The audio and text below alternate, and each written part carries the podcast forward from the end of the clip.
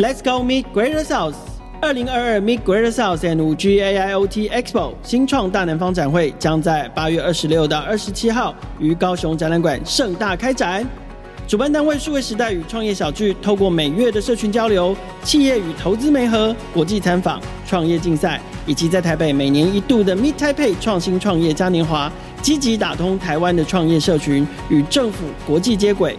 去年开始，我们前进大南方。携手亚洲新湾区大南方企业与新创伙伴，希望串联南北社群与国际创投。今年大南方展会规模升级，将有更多的创业趋势解析、接轨国际机会，还有解密币圈指南、餐饮创业沙龙等丰富活动。八月二十六到二十七，我们在高雄展览馆等你来，这回来听 meet 大南方。大家好，我是王志仁，欢迎来到数位时代 Podcast。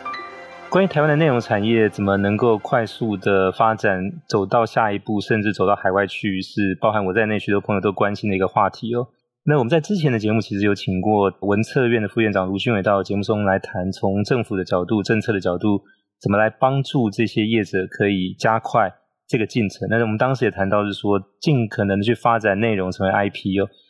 那在这一集的节目当中，我们很高兴就是说，那我们从实际的业界请到专家来跟我们分享。那究竟就是把这个内容经营成 IP，可以有什么样的一个操作的方式？那我们今天到节目来的特别来宾是好看娱乐的副总经理王珍妮。珍妮你好，总经理好，各位大家好，我是王珍妮，现在在好看娱乐。是，那好看娱乐，我想这个公司制作的节目，其实大家应该不陌生哦，包含像全明星运动会，包含像最近热播的这个来吧营业中，是，都是我本人蛮喜欢看的这个节目，也谢谢珍妮制作出这么有质感的内容哦。谢谢。对，那我我想第一个问题就要请教珍妮哦，就是说，嗯，呃，当现在在整个节目制作的这个环境哦，其实跟过去有很大的不同。那当然，这个变化是一直不断在产生哦。对。那特别是好看娱乐，其实很强调是说，你们就是要去打造 IP、经营 IP，而不只是去单纯制作一个节目哦。是。能不能谈一下，就是说，那这个想法的最初是怎么来的？然后究竟？所谓的打造 IP，嗯，跟单纯制作节目，嗯，这两者有什么样本质上的差别呢？嗯，我自己做节目其实做了二十几年了。我早期从呃娱乐新闻做起，后来我就在发现说，其实我们每一天给观众很多不一样新的东西，但是综艺节目常常无法永续的经营，它几年之后可能就诶，它可能跟社会当时气氛不一样，它可能就不见了。但是很多的呃戏剧节目反而会不断的被大家拿出来看。那我们就在思考说，难道综艺跟戏剧的差距有这么大吗？后来我们在很多的实验当中，我就发现，其实是因为没有人去把综艺的一个名称，甚至是这个节目当做是一个 IP 来生根。那么，好看娱乐其实成立到现在第十年了。我们在呃公司的初期做了一些不一样节目，那呃中间我们做了一个档节目叫做《综艺玩很大》。玩很大是一个非常特别的节目，我们跟上了一个呃网络的风潮。那个时候在做电视的时候，大家都只认为说我要把电视节目做好，我只为电视的收视率负责。我们在呃台视播出，我们在中视播出，我们甚至在三立播出，我每一档都有很好的收视率。但那个时候我们就发现说，观众在哪里？大家常常在讲说，哎，我不知道我的观众在哪里。那个时候有了呃 Facebook，所以我们大量的运用了粉丝页。就发现说，哎，我们跟粉丝的互动其实是非常及时的，所以好看娱乐的每一个节目，其实我们对于在 Facebook、在 Instagram 上面的经营都还蛮努力的。那这几个节目都有百万的粉丝。那么大概在六七年前，我们就发现有很多的粉丝写信给我们，他们就说，我们好想穿玩很大里面的玩 T 哦。它就是一个上面写了一个玩的 T 恤，然后可能 Kid 跟宪哥都穿着，但是我就发现说，这么多人写信来，他必定有一定的需求，我就跟我的合伙人说，哎，我们要不要来试试看？我们来卖玩 T，在雅虎先简单上架，用最便宜的方式上架。当时我员工里面没有任何懂数位的人，那我们上去之后，其实我在一个礼拜六上架，当天五分钟内我两千件全部卖光了。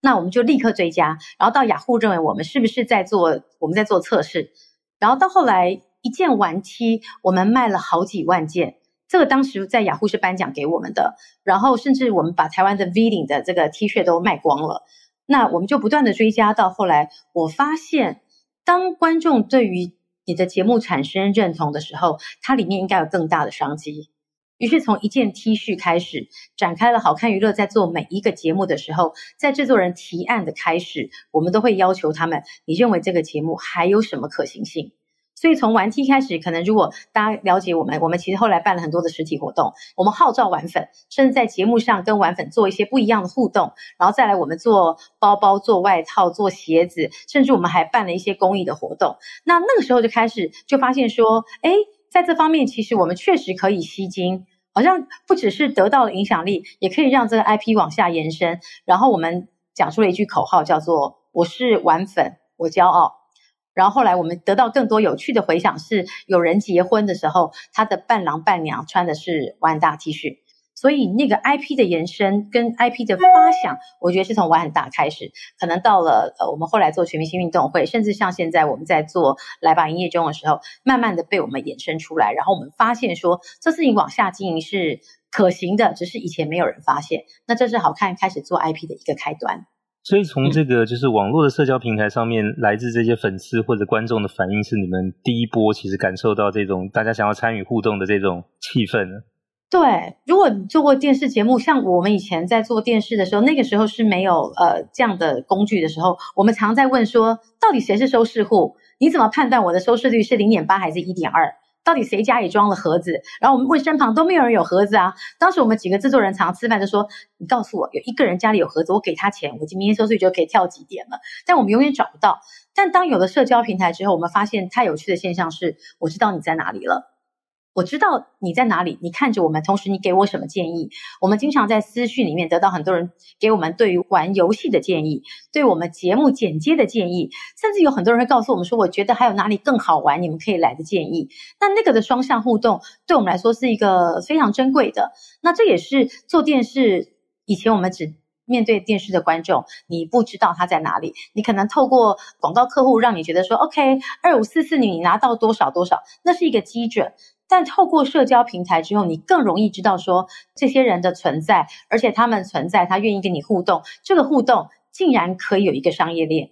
所以现在的好看娱乐，它不只是只有节目部门，我们有专门的呃商务部门，甚至有专门的数位团队来做这一块东西的经营。这也是后来为什么我们敢说每一个节目在开之前，我们都先把后面的几步路都先想好了。那这也就是这几年来的经验累积。其实那我想早期哦，就是传统的节目制作考虑是收视率，就是它在播出那个当下就要最多人看哦，那个价值就在那个时候展现哦。但现在就变成有的互动之后，其实他可以看完节目之后再来留言到这个所谓的社交平台上，嗯，或者去购买，可能就是刚才谈到是说，可能为了这些粉丝生产的这个某些具有情感或者特别意义的这些商品，对，来满足他的认同哦。对，那当然这些可能性就其实越来越多，所以。刚才珍妮也提到说，那你们现在在制作一档新的节目的时候，也要去规划后面好几步路，对，特别是说把一些数位上面的这些交流，或者是说跟粉丝的互动，甚至可能商品的一些发展的可能性，其实，在制作节目的初期，都一定是要考虑进来的。对，以前可能只需要面对收视率，礼拜六、礼拜天的节目，你到礼拜一再看成绩单就好了。其实现在我们很忙，就是在电视播出的时候，我们有员工在盯着 D 卡上面的人在讲我们什么，然后 PPT 怎么讨论，然后另外是我们的粉丝也，只要一开始播，留言就进来了。其实我们大概从那些反应，我大概可以知道收视率开在哪里了。如果大家有看到好看娱乐的节目，都不会只在一个平台播放。但以前大家都认为说，哎，我只要放电视，不要放网络哦，你将会抢到我电视的观众群，这样子我这边就不值钱了。但是在我们几次实验之后，我们发现人群不一样。我们在电视上 touch 到的人，跟我们在网络上的人群是不一样的。有些人可以坐在电视上跟你一起等待广告，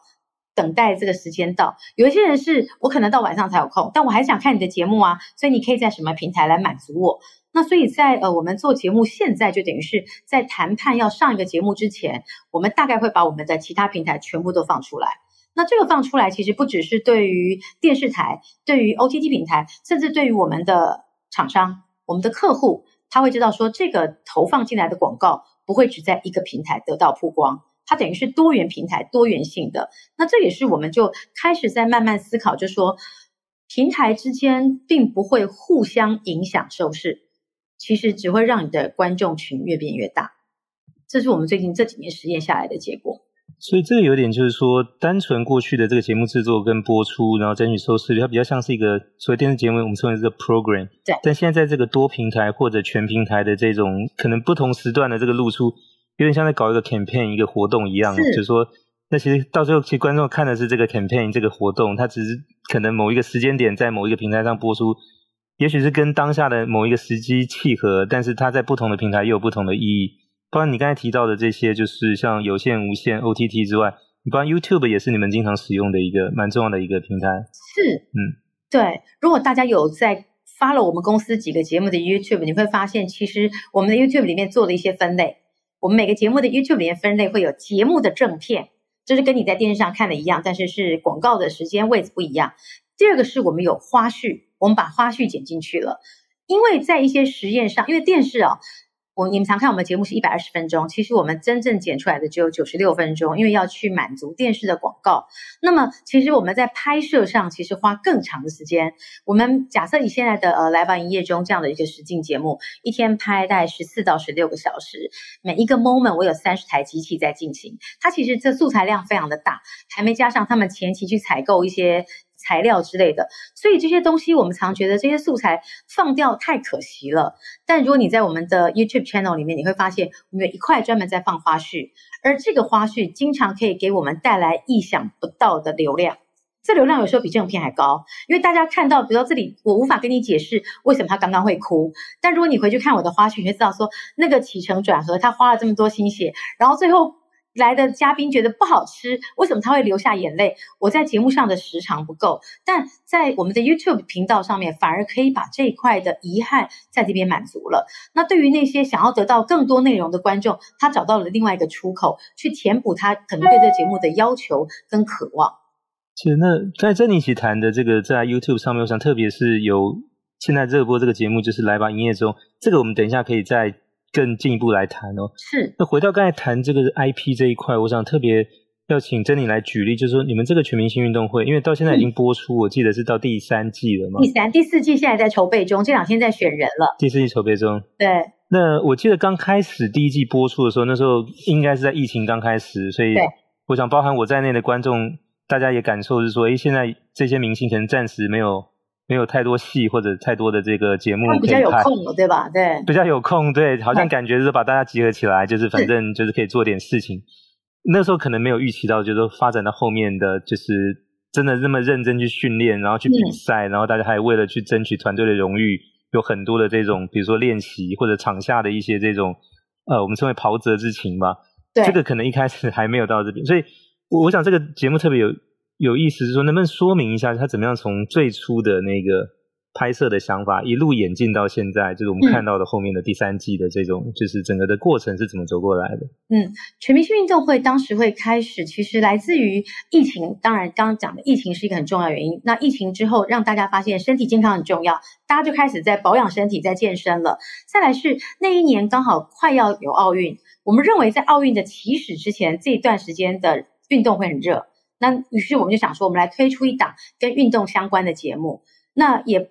不瞒各位说，第一季的人是求来的，因为很多人都觉得说怎么运动啊，所以我们找到的那些人其实是。有的很多人真是拜托来的，就是你来试试看，好，一个礼拜找你一天，你们来试试看。那我觉得运气很好是，对很多因为疫情很多戏停拍了，很多艺人突然闲下来了，他就斟酌一下说，OK，三个月跟好看娱乐玩一下，好像也可以。那再加上我们可能这几年都有一些合作过的 credit，他们也觉得 OK 了，所以进来了。我们当时就想说，给你个正规赛，但是我不知道你艺人呢可以到什么程度。但是我觉得当你把规格放出来之后，我觉得艺人其实是被我们吓到了。就是他们以为就是来参加一个比赛，大家就其实也就漫不经心的走进来。当他发现我们借到的是一个板树体育场那么大一个场地，然后我们就真的是有一个评审，就是拿一个枪要蹦，然后他们要跑的时候，我跟你讲，当天真的有艺人跌倒，我觉得他们被吓到，然后他们也没想到，他们跑个五百公尺，我们用的机器的规格是我升空了，我用空拍机拍他们，所以我们有从天空上面拍他们，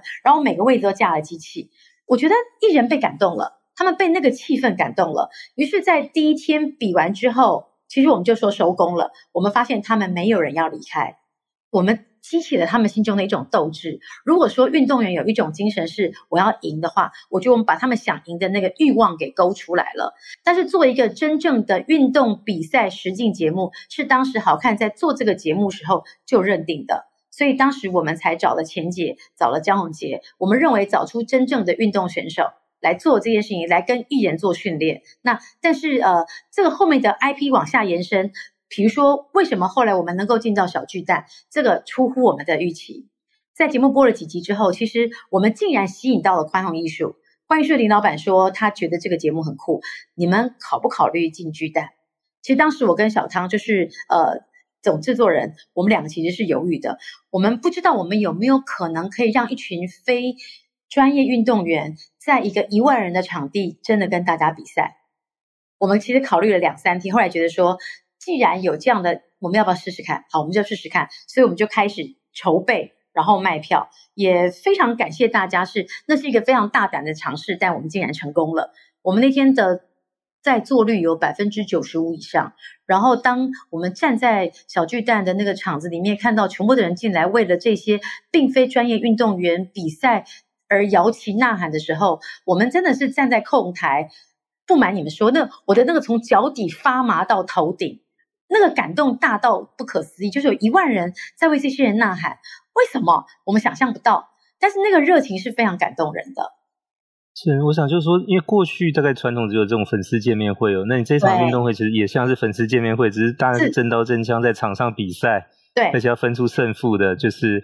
那我想这个其实也可以看得出来，就是说参与的这些艺人，还有包括现场的观众，其实都非常投入哦，因为那个是玩真的，而且他不止在线上去看这个节目，他其实是可以到现场来看到实际的这个，他也有这种可以当啦啦队在现场加油打气的这种参与感哦，嗯，以及他们来的这个。价格并不是低的，就是说他们走进来为这些他们喜欢的运动员加油的票价是三千块，然后我们竟然可以卖掉这么多票，然后以及我们在卖票的时候并没有告诉你哪一边是哪一队，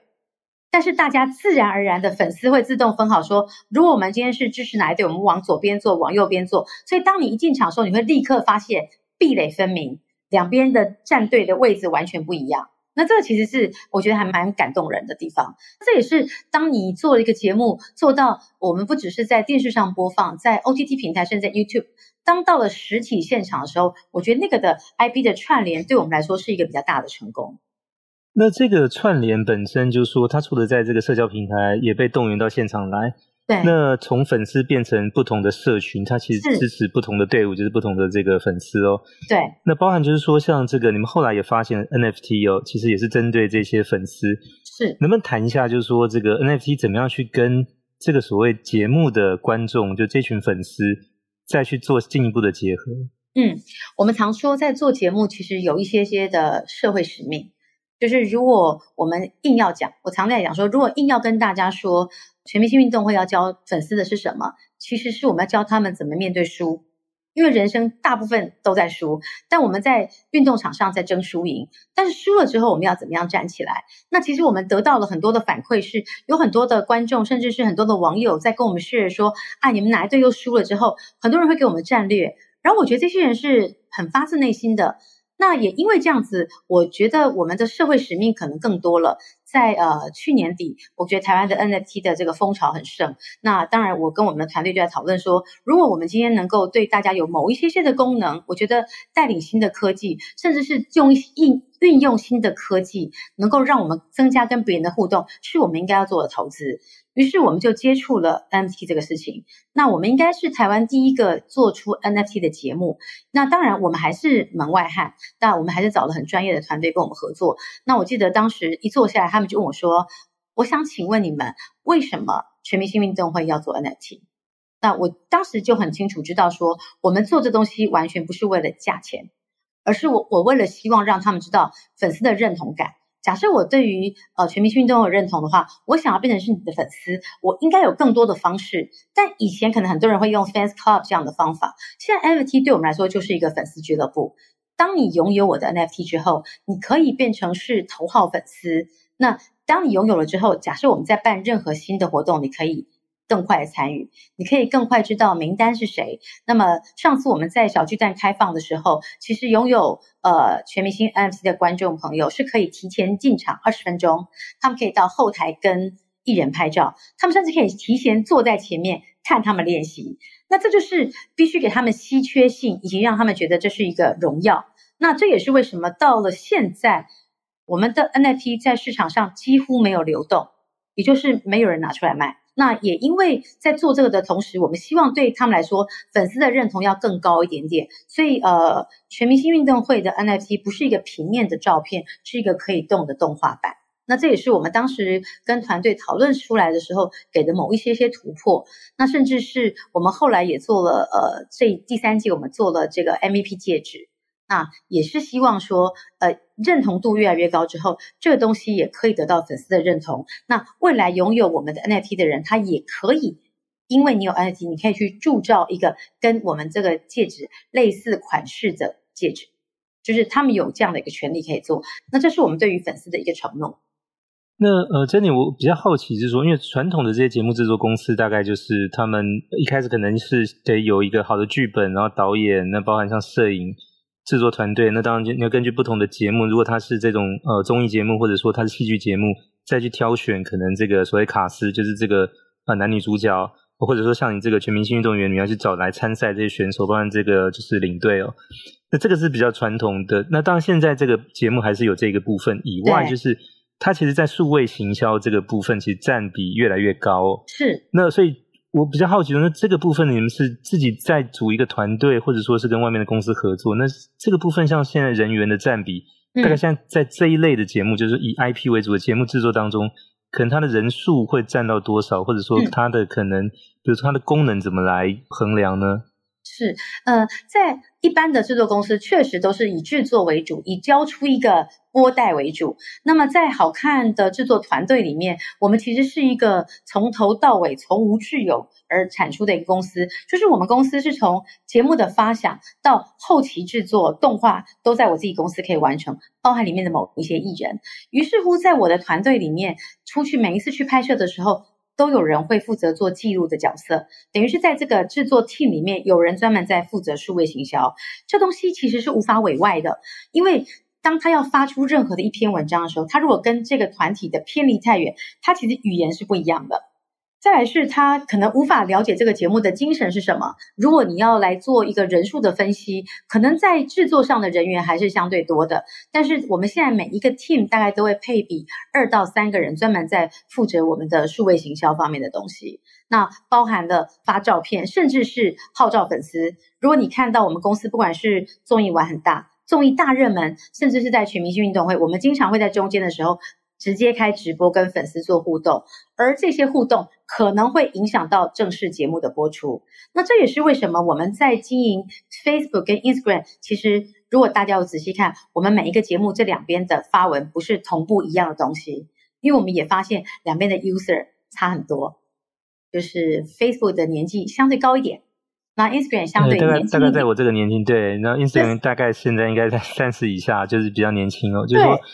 那周边商品的开发应该不在你刚才讲那个 team 的两到三个，它应该是另外那完全做不了的。对，周边的话，嗯、呃，我们公司有一个部门就专门在做。我们公司其实部门它有一个业务部，然后再来就是会有一个数位行销，再加上周边商品。那周边商品有专门的商开部门，他们专门在做商业开发。这个开发就是他们。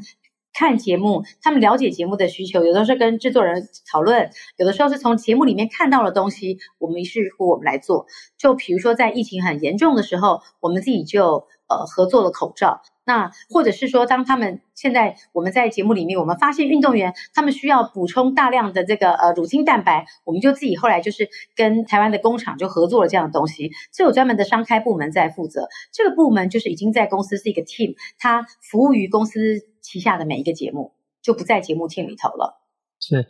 那除了这个全明星运动会之外，另外一档就是我们刚才前面也谈到，像这个来吧营业中，其实也是一个蛮有趣的一个真人实境的节目。那讲的是，也是一群艺人，他们到很偏远地方，我记得在基隆的某一个海边，那里去帮忙整理的一个，对，一家可能已经倒闭的餐厅，然后留下很多的一些就是废弃物，他们从整理然后到重新开张营业哦。那我想这个其实是一个蛮有趣的故事，而且还在进行中。对。那像这样的一个节目，它其实除了刚才我们谈到前面那些平台之外，嗯，现在也在 Netflix 这个平台上面去播出。是。那能不能谈一下，就是说，那在你的这个多平台、全平台的这个发展策略底下，就跟 Netflix 合作又是一个什么样的经验呢？这个其实是一个取舍。如果大家有看到这个，因为我们像不管全明星运动会，如果你看到我们不管在 YouTube，甚至是在 OTT，我们上架了四家，但是大家现在观察，在如果你现在看来吧营业中，你在任何 OTT 找不到，你只在 Netflix 看到，甚至是在 YouTube 都没有这个节目。你现在要看到的方式只有一电视，二 Netflix。那这也是在跟每一个平台谈判的时候，每个平台的要求是不同的。那对我们来说，其实是一个蛮大的取舍。我要嘛是要很多的广度，还是我要孤注一掷？那这次是我们第一次做的这样尝试，就是好看第一次在呃戏综艺节目第一次跟 Netflix 合作。那也因为这样子，所以我们其实更加大的力度来做宣传。后来也发现说。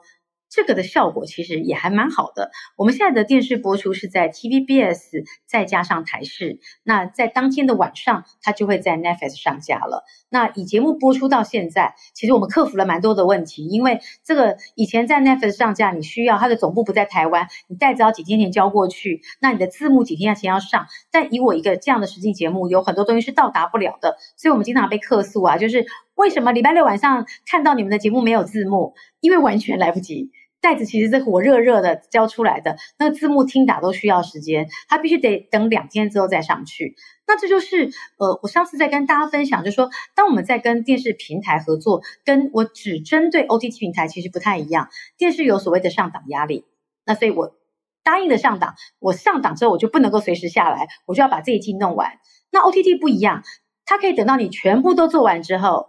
再一起上去。但这次因为我们先。跟电视台同步了，所以就会造成了一个这样的问题。我觉得都在学习，那未来跟各种不一样的平台都要去磨合不一样的方式。那也因为这一次我们只在 Netflix 播放，所以大家可能看到我们在片花方面会花更多的功夫。我们不管在呃 Facebook 的 Watch，或是在呃我们在呃 YouTube Channel 上，只能够放上一些短的视频，我们剪得更多更细了。就希望让大家看到这些片段，你更想要回去 Netflix 看到，去主屏看到我的内容。那这都是不同的判断跟尝试，以及我们也在尝试哪一些内容适合哪一些平台。这这也都是需要每一次的实验来得到证实的。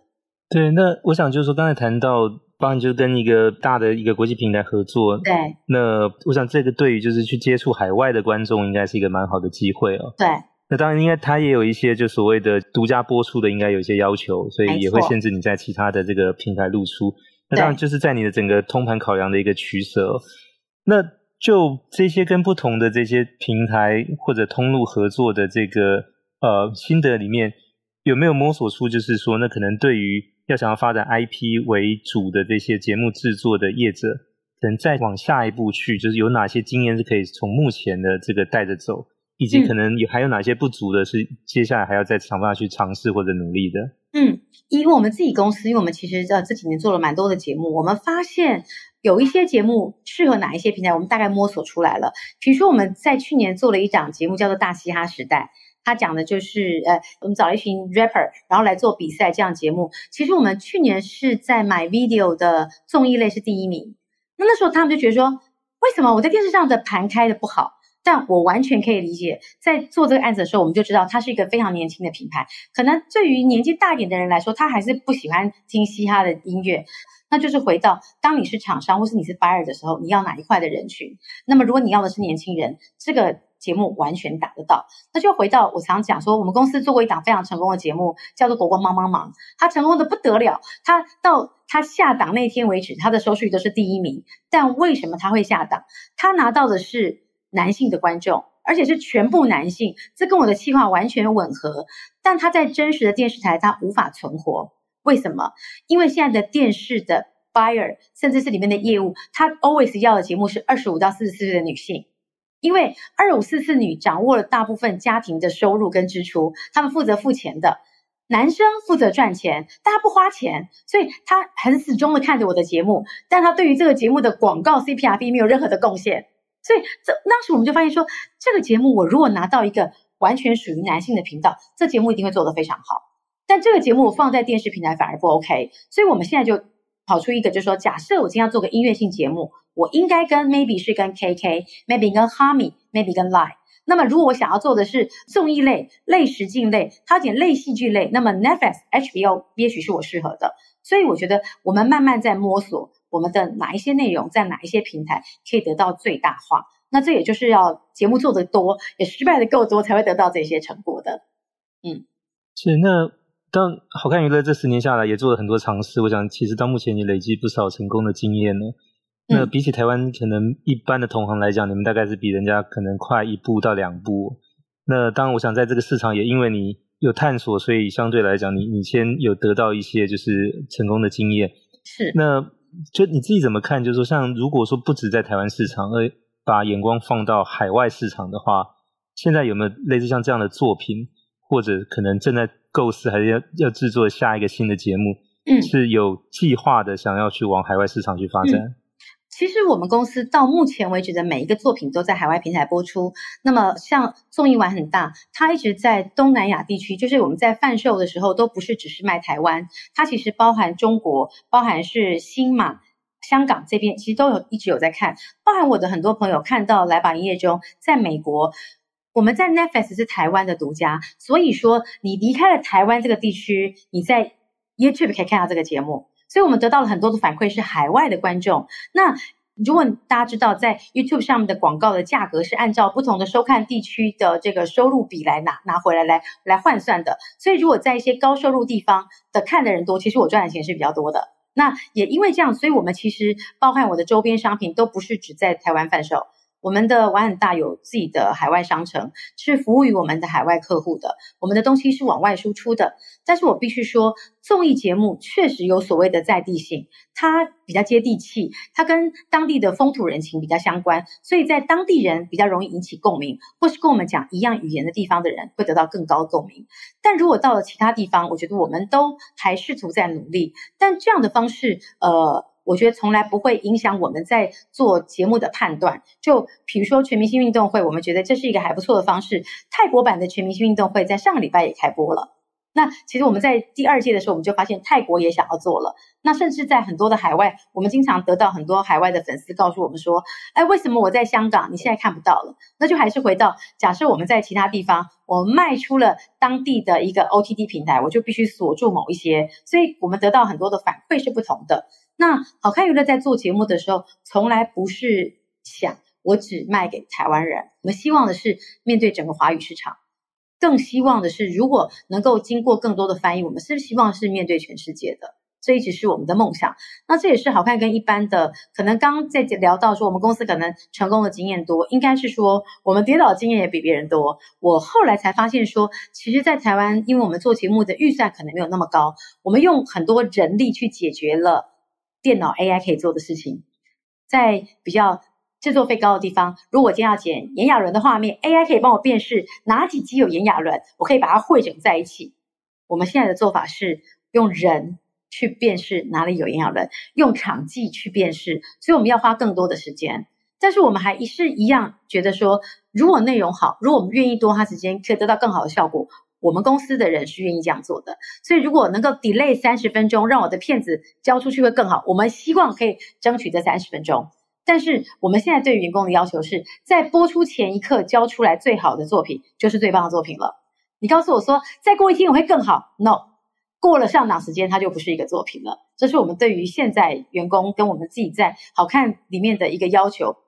我想刚才珍妮举那个例子，我就说，因为当然市场规模的大小也决定了你你是人工智慧还是工人智慧，yes, 就是这个差别还是很大。对。那今天非常谢谢好看娱乐的副总经理王珍妮到我们 Podcast 节目来分享了他们怎么制作节目，从 IP 的角度去想，而不是单纯从过去的传统收视率的方式。那这里面其实呃还要再加入包含数位行销、包含产品开发、包含线下活动的企划等等。包含像 NFT 这些新的这些数位工具的结合，其实相对是一个复杂但是有趣的一个过程哦。是。那也希望好看娱乐能够再产生更多好看的节目来服务我们的观众。那我最后还有一个问题想请教。是，请说。那你在全明星运动会第三季会有郭宏志吗？那这个很多时也都在。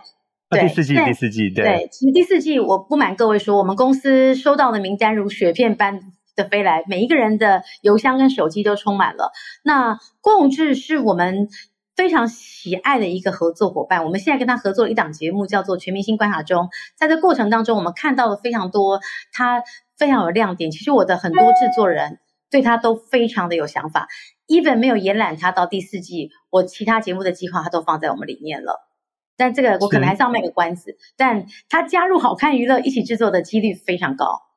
所以我想这个节目也发现很多就是可能被其他事情耽误的艺人，我想郭宏志可能也是一个被棒球耽误的艺人。OK，对，好，谢谢珍妮，谢谢总编辑，谢谢大家。好，谢谢各位听众的收听，希望大家会喜欢这期的内容，欢迎给我们点赞和转发，也请给我们持续关注和留言，我们下期再会。